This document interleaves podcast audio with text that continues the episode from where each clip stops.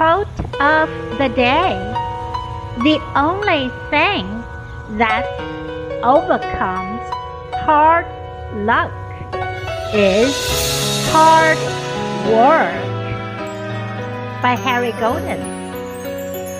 战胜厄运的唯一办法就是努力工作。